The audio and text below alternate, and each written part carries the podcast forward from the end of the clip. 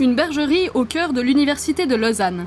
Elle accueille depuis plus de 20 ans une cinquantaine de moutons qui sont bien vite devenus les mascottes du campus. Les animaux demandent une présence et des soins constants. Tonte une à deux fois par année, soins des onglons, gestion de la reproduction.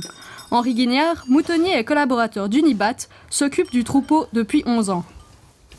Je suis venu au mouton, c'est parce que j'ai des souvent de moutonnier qui étaient là. J'étais tout le temps avec lui parce que moi, ça a toujours été une passion pour moi les bêtes, donc euh, j'étais tout le temps avec lui. Puis quand il a dû partir, ben moi j'ai dû le reprendre. Les moutons arpentent en permanence les prairies du campus en été. Leur fonction De fabuleuses tondeuses écologiques. En hiver, lorsque le temps le permet, Henri Guignard et sa chienne Tina se prêtent volontiers à des exercices de conduite du troupeau. À gauche, gauche.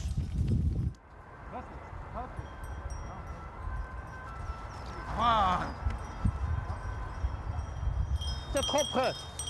Tu restes couché. Une fois que les moutons ont accompli leur rôle de tondeuse, sont-ils aussi destinés à la consommation Les agneaux, bien sûr, sont destinés à être mangés. Les brebis, euh, également quand elles viennent sur l'âge, sont vendues aux abattoirs d'où on en fait peut-être les bons morceaux, on peut faire encore quelque chose avec, autrement ça part pour les merguez.